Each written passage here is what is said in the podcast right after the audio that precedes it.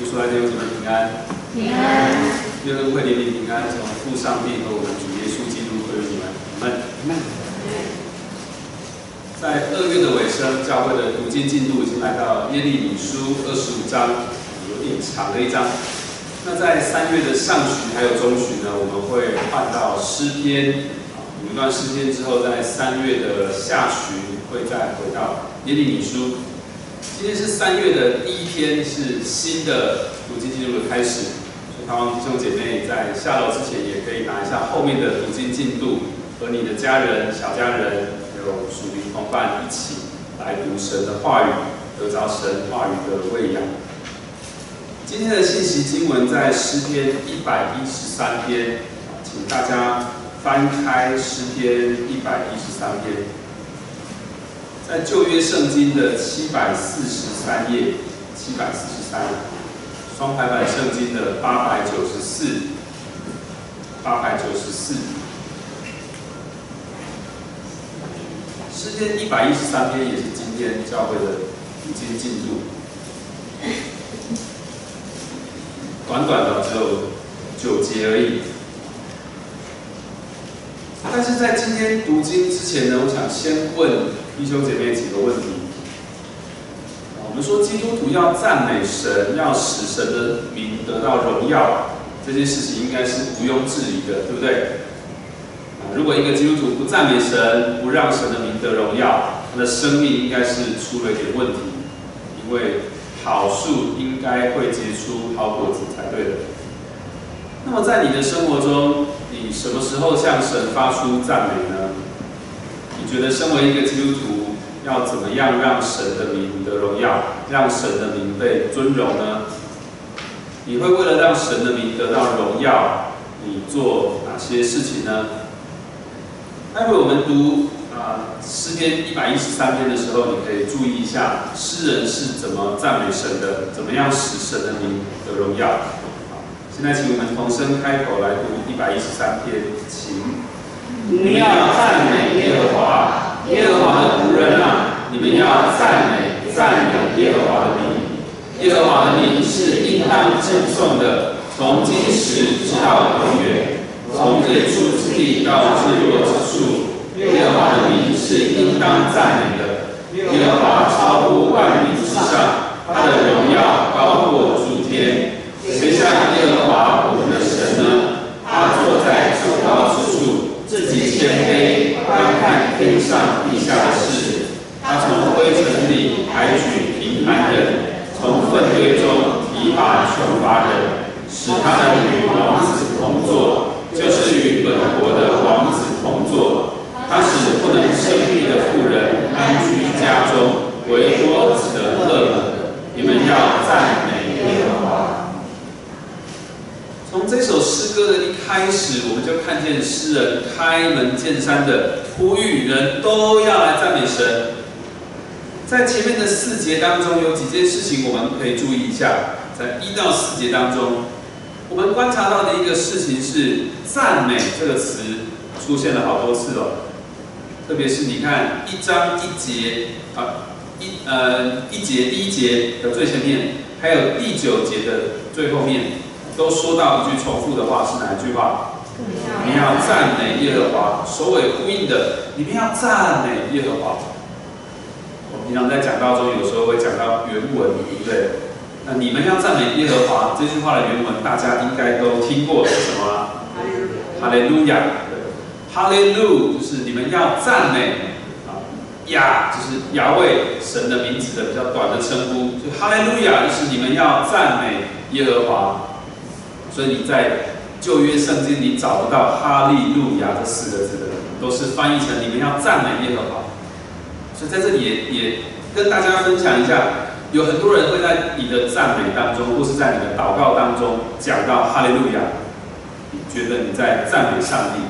但是你在祷告中如果说“哈利路亚”，意思是你们要赞美耶和华，你可能要想一下，你是在命令谁要赞美神哦。所以用这句话要不能要要不能要不能乱用，我们要小心的。在一到四节当中，我们第一个观察看见诗人要人来赞美这位神，他有一个很澎湃的心情。第二个观察，我们也看见在一到四节当中，诗人特别强调神的名是应当被称颂的。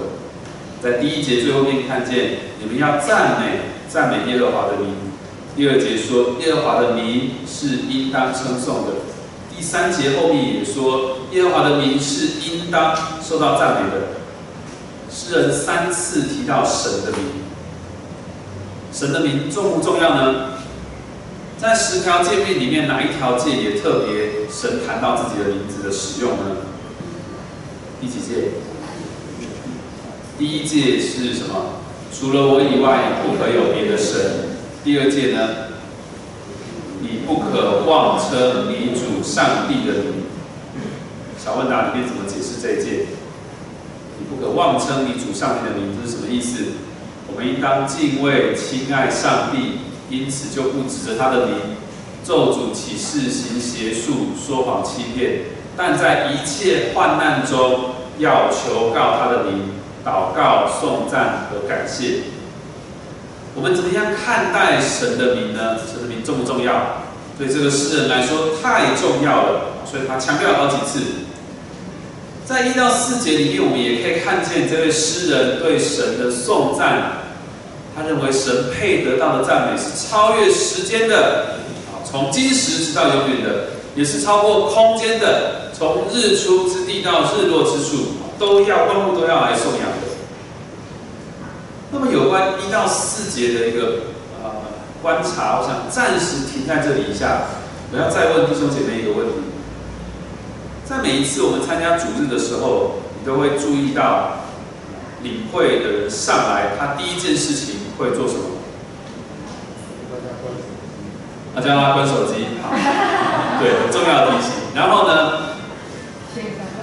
宣召，对不对？他会先读一段宣召的经文，然后说：“奉圣父、圣子、圣灵的名，开始今天的主日崇拜。”宣召经文通常都是一句一两句很有强而有力的肯定句。对不对，讲出神的本性啊，神的作为啊，或是像这个诗人一样呼吁大家来赞美神。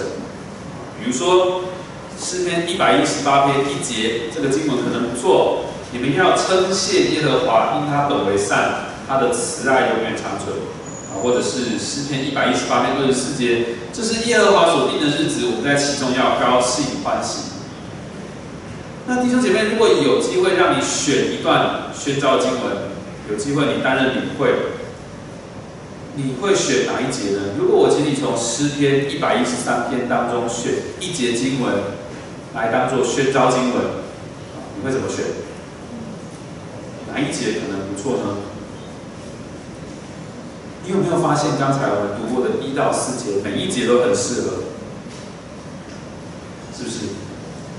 四节经文都是直数句。用很直接、很肯定的态度表达出我们要赞美耶和华，神的名是应当称颂的，你们也要来啊！我们应该不会拒绝用这几节经文来赞美神，对不对？那反而你看到后面的五到九节，那诗人的经历好像不是很顺遂，对不对？讲到一些词啊，灰尘啊，粪啊。他讲到那个不能生育的妇人，他心里应该很郁闷吧？哇，看了这个五到九节，心情就没有这么好。还是一到四节这几节经文比较好用，对不对？念这几节经文，光念你就觉得心情越来越好，好像你也在表达一种得胜，还有属灵生命的健康。哇，所以我要告诉大家，神这么好，我们都要来赞美他。那我们赞美神的全能还有荣耀是没有问题的。但是，如果我们经历对神的敬拜还有赞美，只停留在一到四节的话，这样子足不足够呢？你看，虽诗人虽然在一到四节的情绪非常能够感动人，但是我们能不能够从这样子的赞美看出神在他的生命当中有什么样的作为？能不能看出他为什么可以发出这些赞美的言语？看不出来，我们不知道为什么。所以，我们如果也像这个诗人这样子赞美、这样敬拜，我们只用一到四节来敬拜神的时候，你可能要想一下，为什么你赞美？为什么你敬拜？大家应该都有参加过婚礼，我在有一些些的婚礼，小小的婚礼上看过有一些新人，就是很有意思的，在谢清恩的这个程序的时候呢，通常就是要新人向他们各自的父母亲表达感谢，因为他们要离开父母，成立一个新的家庭了。那么有时候在这个新娘这个女儿，她怀着感激的泪水向她父母亲说谢谢的时候，会发现这个新郎呢也有样学样跟着走过去，然后也跟新娘的父母亲谢谢，也就是跟他的岳父母说谢谢。他的谢谢跟新娘的谢谢不一样，对不对？新娘是带着这个女儿是带着这一辈子对父母亲的感谢。敬畏、孝顺，甚至觉得不配，有一些惭愧，有一些难过在里面，不舍在里面。他向他的父母亲说谢谢。那这个新郎走过去谢谢，其实是一件非常奇怪的事情。他可能根本没有在想他为什么要说谢谢。他所能表达的感谢，大概就只是啊，谢谢你们把你女儿养的这么好，然后嫁给我。同样一句谢谢是不一样的意思的。那么同样是赞美，同样是荣耀神。我们一定要思考背后的动机还有目的是什么。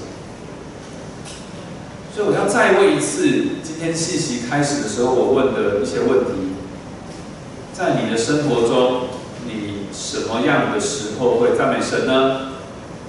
你觉得身为一个基督徒，要怎么样让神的名得着荣耀，让神的名被尊荣呢？你会为了让神的名得到荣耀，去做哪些事情？赞美的动机是什么？为了帮助大家思考呢，我要介绍三个基督徒给大家认识。这三个人他们都是爱主的基督徒，他们也都希望可以活出赞美神的生命，使神的名得着荣耀的生活。但是他们对于赞美神、让神得荣耀这件事情有一些迷思。所以，待会我在介绍这三个人的时候，你可以听听看，你像不像他们当中的哪一个人？第一个人，他取了个称呼叫做“怕怕”，害怕的“怕怕”。这个“怕怕”呢，他认为自己要表现的够好，才能够被人称为是一个好基督徒，才能够使神得到荣耀，神才会爱他。所以他常常紧张兮兮的，戒慎恐惧，心里常常有重担和压力，良心也常常被谴责，不容易得到平安还有喜乐。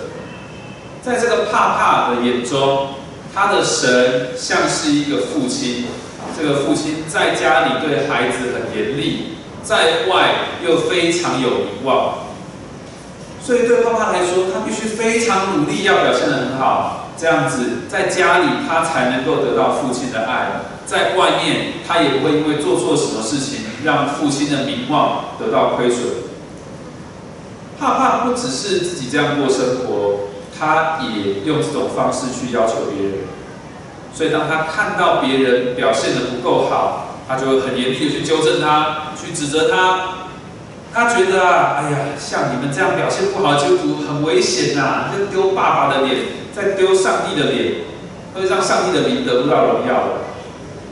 这是第一个基督徒，他叫怕怕。第二个基督徒，他叫做少少啊，多多少少的少少。少少认为，在这个世界上，人的肉体的一切的欲望，就是罪恶的根源。所以，如果我们不能减少犯罪呢，就不能荣耀神。所以少少他会想把他一切的欲望尽量降到最低，去排斥他，去压抑他，这样子才可以让自己的灵魂脱离残累，好让自己可以更专心去敬拜神。那有时候这个少少虽然也会觉得，呃，这样子的方式好像在惩罚自己，可是呢，他又觉得如果必须要用这样子的方式才能够减少欲望、克制欲望。才能够让自己赎罪，那这种惩罚也是不得已的，因为可以让他越来越近前，而且他相信上帝也喜欢。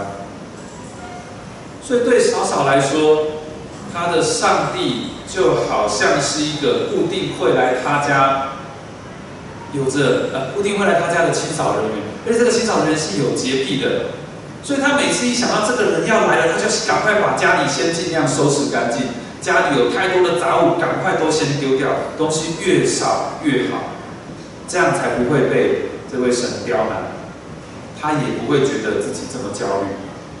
这是第二位基督徒少少，第三位基督徒叫做 feel feel。我们常会说很有 feel，对不对？就是你很有感觉，感觉很好，很有 feeling，feel。这个 feel feel，他就是一个很看重感觉的人，他以自己的感觉为中心，作为标准来衡量他和神的关系。所以他常常在一些很情绪高亢的诗歌敬拜当中。感觉到神与他同在，他常常在感觉很好的时候有丰富的经历神的经验。但是反过来说，当他感觉不好，当他情绪低落的时候，就会觉得神这时候离他好远。Q Q 认为赞美神的最高境界，就是在一种很平静的、没有风暴的状况，而且那那个时候应该只有喜乐，没有痛苦的。在那个时候，应该只有和谐，没有矛盾，没有冲突。所以对菲夫来说，这位神好像就是他热恋中的另一半，热恋中的情侣最在乎感觉了，对不对？所以当感觉好的时候，他觉得跟神的关系就是晴空万里；感觉不太对、不太好的时候，他觉得跟神的关系就是雷电交加、冷若冰霜的。这是第三个基督徒。这三个基督徒，他们的生命都是想要赞美神的，对吧？但是他们对于赞美神，对于让神的名得着荣耀，都有一些误解。他们过着心里劳累的生活，也没有办法得着平安，因为赞美神，因为使神的名得着荣耀这个事情，在他们心里成为了一个重担。弟兄姐妹，如果你的状况跟这三位基督徒有点相像，也就是说，你很希望保持在一种美好的状态、亢奋的心情，感觉很舒服，或者是呢，你努力想要维持，让自己还有自己在遭遇一些情况的时候，都能够保持呃，都能够维持一种恒定的状态，让你自己感觉顺遂才是比较好的，这样你才会觉得跟神亲近，能够赞美神，或者是说。你在读诗篇的时候，你读诗篇一百一十三篇，你只觉得需要一到四节来赞美神就够了的话，那你可能真的过得有些辛苦，或者说是受苦了。因为对你来说，你的神好像就是第五节所说的，谁像耶和华我们的神呢？他坐在至高之处，你的神坐在至高之处，配得赞美。但是你却好辛苦、好辛苦，拼了命的要爬上去赞美他，渴望在那个至高之处，渴望在那个高峰经验里面与他同在。我们是一个好辛苦的赞美者，是不是？所以我们应该要考虑一下。诗篇不止读到这里，我们不只是看重诗篇一百一十三篇前面四节或五节诗人那样子高亢澎湃的赞美，我们应该要继续看下去。我们应该要了解诗人完整的心路历程，才能明白一个人为什么能够向神发出这样的赞美。我们继续来读，呃，再读一次五到九节，好吗？五到九节，请。坐在至高之处，自己天内观看天上地下的事。他从灰尘里来提平安人，从粪堆中提拔出发人，使他们与王子同坐，就是与本国的王子同坐。他是不能吃力的妇人，安居家中，为多子的乐。你们要赞美耶和华。在一到四节前面。四节所说的这位神，诗人所颂赞的神，是一位从今时直到永远，从日出之地到日落之处的神，都都配得赞美的神，是崇高的、荣耀的、完美的。但是五到六节也说，这位至高之处的神，却也是一位降卑自己的神。不是我们去找他，不是我们拼命的往上爬，而是他来找我们。他观看他所造的世界，他关心我们。他从灰尘、从灰烬那个烧完东西脏脏黑黑的那个东西里面去找到平凡人。他从垃圾堆当中、从粪堆当中去找到穷乏人，而且使他们得到尊荣，与荣耀的王子一同坐席。一个王子为什么可以得到荣耀？一个王子是因为他自己有什么显赫的功勋、显赫的战绩，而得到人的尊重吗？是这样子吗？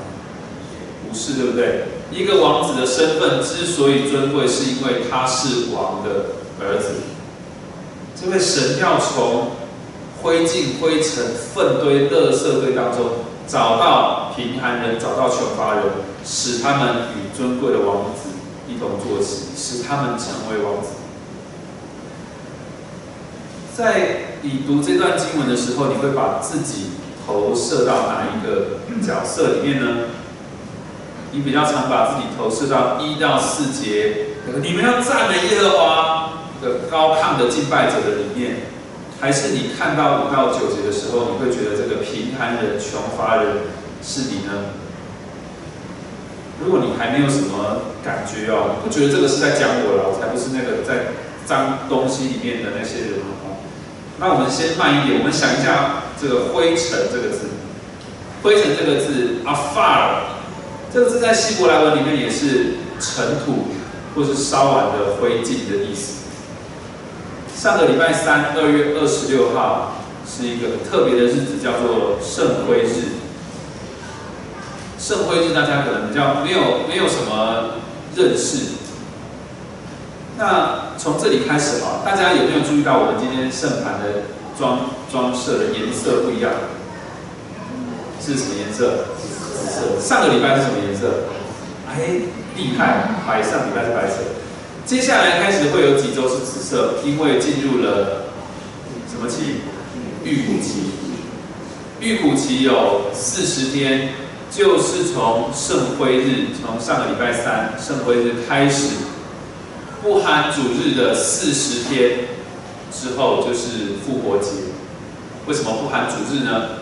因为每一个主日都是小复活节，我们都庆祝主的复活，所以从圣灰日开始，不含主日的四十天，这段时间是预苦期，到最后一个礼拜六结束之后，隔天就是复活节。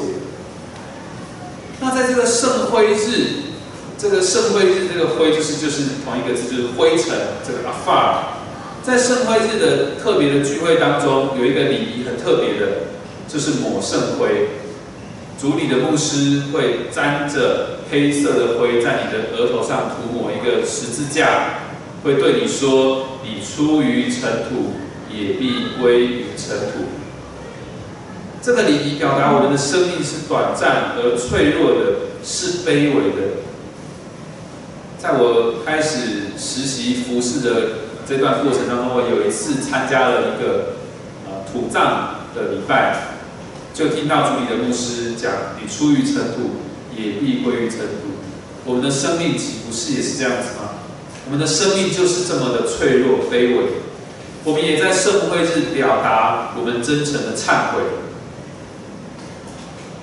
所以，我们不是，你如果觉得你不是这个在灰尘、在灰烬、在垃圾堆、粪堆当中的人，那么，容我这么说，弟兄姐妹，其实我们的生命就是灰尘，就是灰烬。我们也可以说，我们的生命与垃圾与粪没有什么两样，甚至有时候不是别人这样子评论我们而已，我们时常觉得自己的生命也是这么的不配。你知道吗？七到八节，七到八节，这个其实不是诗人他自己所写的词，七到八节其实是另外一个人的祷告词。七到八节其实是出自《萨母耳记上》二到呃二章八节，是哈拿的祷告。哈拿是一个没有办法生育的妇人，像在当代没有办法生育的妇人，没有办法怀孕的，他的这个地位是被贬低的，他是被轻蔑的，他是被瞧不起的，他被看为没有用。所以哈拿在痛苦当中，在痛哭流涕向神祷告，神很奇妙的垂听他的祷告，赐给他一个孩子，使他所遭受到的嘲笑、羞辱还有轻蔑，都被神的恩典给超越了。哈拿得到尊荣。哈拿后来怀了一个孩子是谁啊？撒母耳。哈拿说：“这是我从耶和华那里求来的。”他向神献上祷告。所以七到八节诗篇一百一十三篇七到八节就是取自于，就是出自哈拿的祷告。所以哈拿的经历不只是别人这样子看他，他自己也觉得他是不配的、不堪的，别人所厌弃、所讨厌的，跟那些脏东西、跟那些灰烬没有用的东西没有什么分别。但是神的工作就是这么奇妙。我们在第九节看到神使不能生育的妇人安居家中。为多子的乐。现在你知道为什么诗篇一百一十三篇的诗人要这样子赞美神了吗？你知道哈拿为什么能够这样子赞美神吗？是其来有自的，对不对？一直在患难当中所经历到神的恩典、神的眷顾，他们可以赞美神，可以归荣耀给神。他们所经历到的不是一种在情绪很高亢、情绪很高涨的这种高峰经验之下，他们不是自认为已经把神所交代的所有的事情都做好做满，然后期盼可以得到荣耀神。他们也不是克制己身过一种苦修的生活，然后呢，觉得这样子可以逃避神的责罚。他们所经历到的，就是不是他们所经历到的，不是那种自己爬到至高之处。要渴望与神同在，他们所经历到的是神降卑自己与他们同在。所以到底是使是谁让神的名得到荣耀、得到赞美？是谁？是神自己，对不对？神透过自己的作为向人显出他是配得荣耀、配得赞美。那么我们怎么样确定神是与我们同在的神呢？当你遇到一个困难、一个一个很大的灾祸的时候，你怎么肯定神和你同在呢？那你可以这样子想啊，你这一生当中最悲惨的事情是什么？你这一生当中最无奈、最无可奈何的事情是什么？不就是你我出生下来就是一个罪人吗？有一次我跟一个一个姐妹聊天，我说我们的孩子啊，怎么养着养着都成了一个罪人？没有人希望自己养的孩子是一个罪人，可是我们怎么养着养着他就成为一个罪人？这是我们没有办法避免的，对不对？但是在最悲惨，在我们还做罪人的时候，主的同在在这里啊，弟兄姐妹，我们刚才领的圣餐，岂不是告诉我们，耶稣基督在他的饼与杯当中，他的圣身体的保险与我们同在吗？在最悲惨的情况，主都同在了。我们其他所经历的大大小小的困难，主也同在。在今天信息的尾声，我要分享我自己过去所经历的一个事情。在过去有一次，我一个人在在高速公路上开车，那时候车况不太好，就是有点塞车。呃，你知道塞车就是走走停停的嘛，有时候你要走，有时候你要停。可能有堵塞或是车祸，所以这个时候我就觉得疲惫，精神状况不好，就打瞌睡了。我就闪神，我的车子还在行驶，大概五六十，时速五六十哦，不快，但是也不慢。我没有注意到前面的那个车已经停下来了，已经踩了刹车。等我一回神的时候，我的车距离他的车只有五六公尺而已，我就赶快踩刹车。但是你一定知道，来不及了，砰就撞上去了，硬生生车子就撞上去了。我当场傻住，我从来没有遇过这种严重的车祸。我的车头凹陷了一半，我也没有办法开车门，因为我的车头前面的上下左右四块钣金全部都变形了，而且那是在最内线的车道，很可怕。我下了车就赶快去跟前面的车主道歉。那你知道国道车祸不简单，对不对？国道在你在高速公路上发生车祸不是一件小事，就很快的三台拖吊车就来了。我也知道他们想要想要抢，看谁可以把这个车拖走，他们想赚钱。我的心很慌，我开始要面对很多的资讯的轰炸，还有我马上要谨慎的做一些决定。当下有什么事情会发生呢？赶快拍照，要赶快录影，啊，我要赶快联系国道警察，我要判断我可不可以相信旁边的人告诉我事情应该要怎么处理的这些步骤。比如说拖车司机在我联络完国道警察之后，他就告诉我说：“哎呀，你不用打给警察了，他们他们不会来了，你不用等了，不用在这里等，我们把你拖过去就好了。”心想说：“可是刚才警察跟我说他们马上就到，司机跟我说他们不会来了。”相可以相信他吗？那我在处理的时候，我要持续的让对方的车主表达，让他有感受到我的诚意。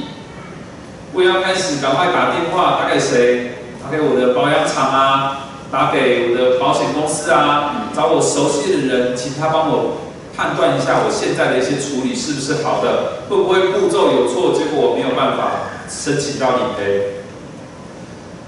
第一次到警警局做笔录，从来没有做过笔录。那我因为我的手机没有电了，呃，只好跟警察借电话。警察也不是很想借我。在做笔录的时候，我不会因为很诚实，想要描述我发生的一切，然后让对方有敲诈我的机会。我不会因为表达说我打瞌睡了，那警察趁机开一个罚单给我。他不能讲趁机，他就他也做他该做的，开罚单给我。那我在过程当中，我也有想过，哎呀，我要不要把我的行车记录器那个那个卡拔掉丢掉算了？大家都不知道发生什么事。那拖车司机告诉我说，哎，你看人家的车被拖啊，那他的拖掉费用是你要出哦。他要拖到外县市去维修，那个价钱是天价，根本不知道这个行情要怎么算。啊，我的身上那时候皮包打开只剩下三百块的现金，根本没有办法付钱。拖车司机跟我说：“我载你去领钱，他会不会又要多收我一笔？我能不能相信他？”终于这些事情都办妥了啊！我和对方的车子也都被拖掉到我们熟悉的这个保养厂。我的手机也没有电了，我就一个人默默的走去搭车。这时候没有任何人在跟我讲话或给我任何资讯了，只剩我一个人，我手机也没有办法跟外界联系，我就在跟我自己对话。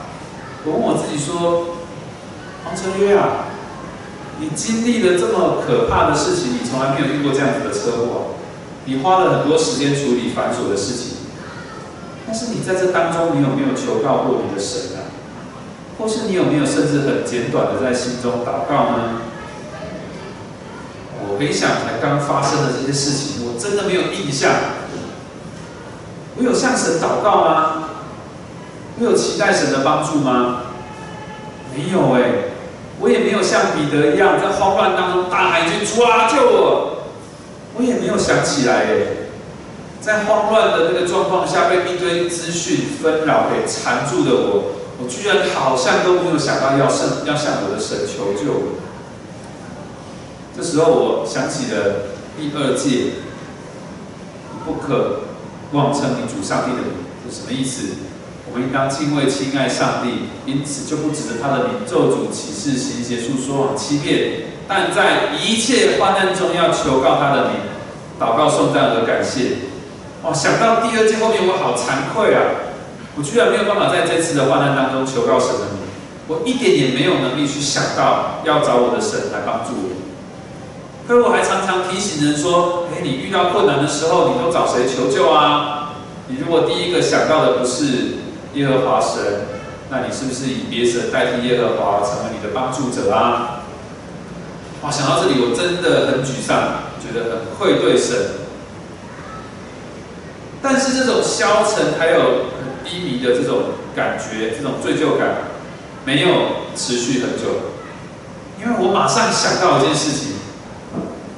就算我这么软弱，我这么无助，我这么慌张失措，以至于我根本忘记找请神来帮助我。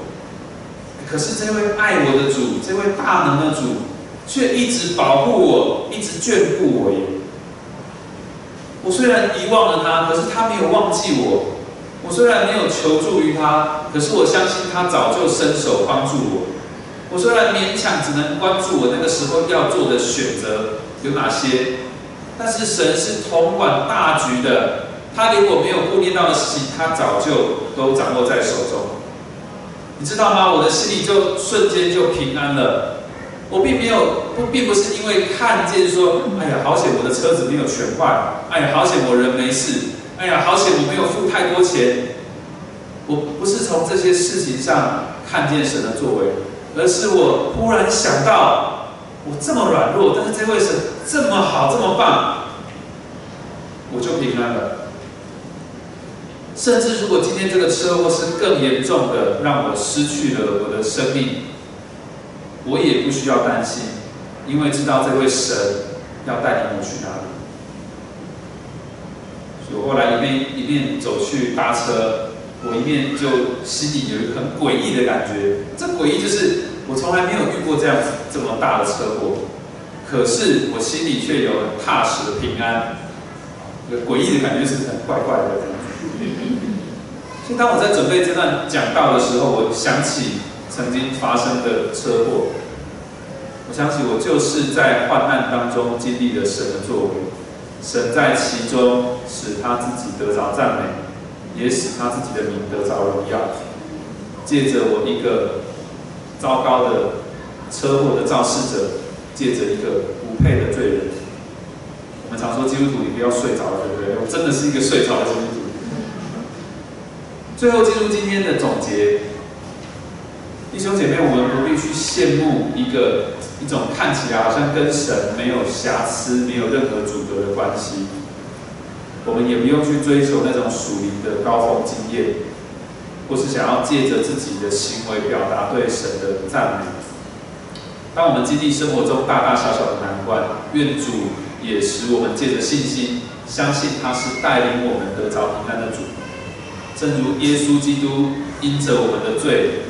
他死在十字架上，复活了，如今与我们同在。所以，我们总是在人生的苦难当中看见神的恩典。所以，这个就是对神最真实的赞美了，也是显出他名的荣耀。我们一起祷告。亲爱的天父，我们感谢你，我们赞美你，因为你是从今时到永远，从日出之地到日落之处，都配得赞美的神。我们感谢你，因为是你使自己得着赞美，是你使自己的名得着荣耀。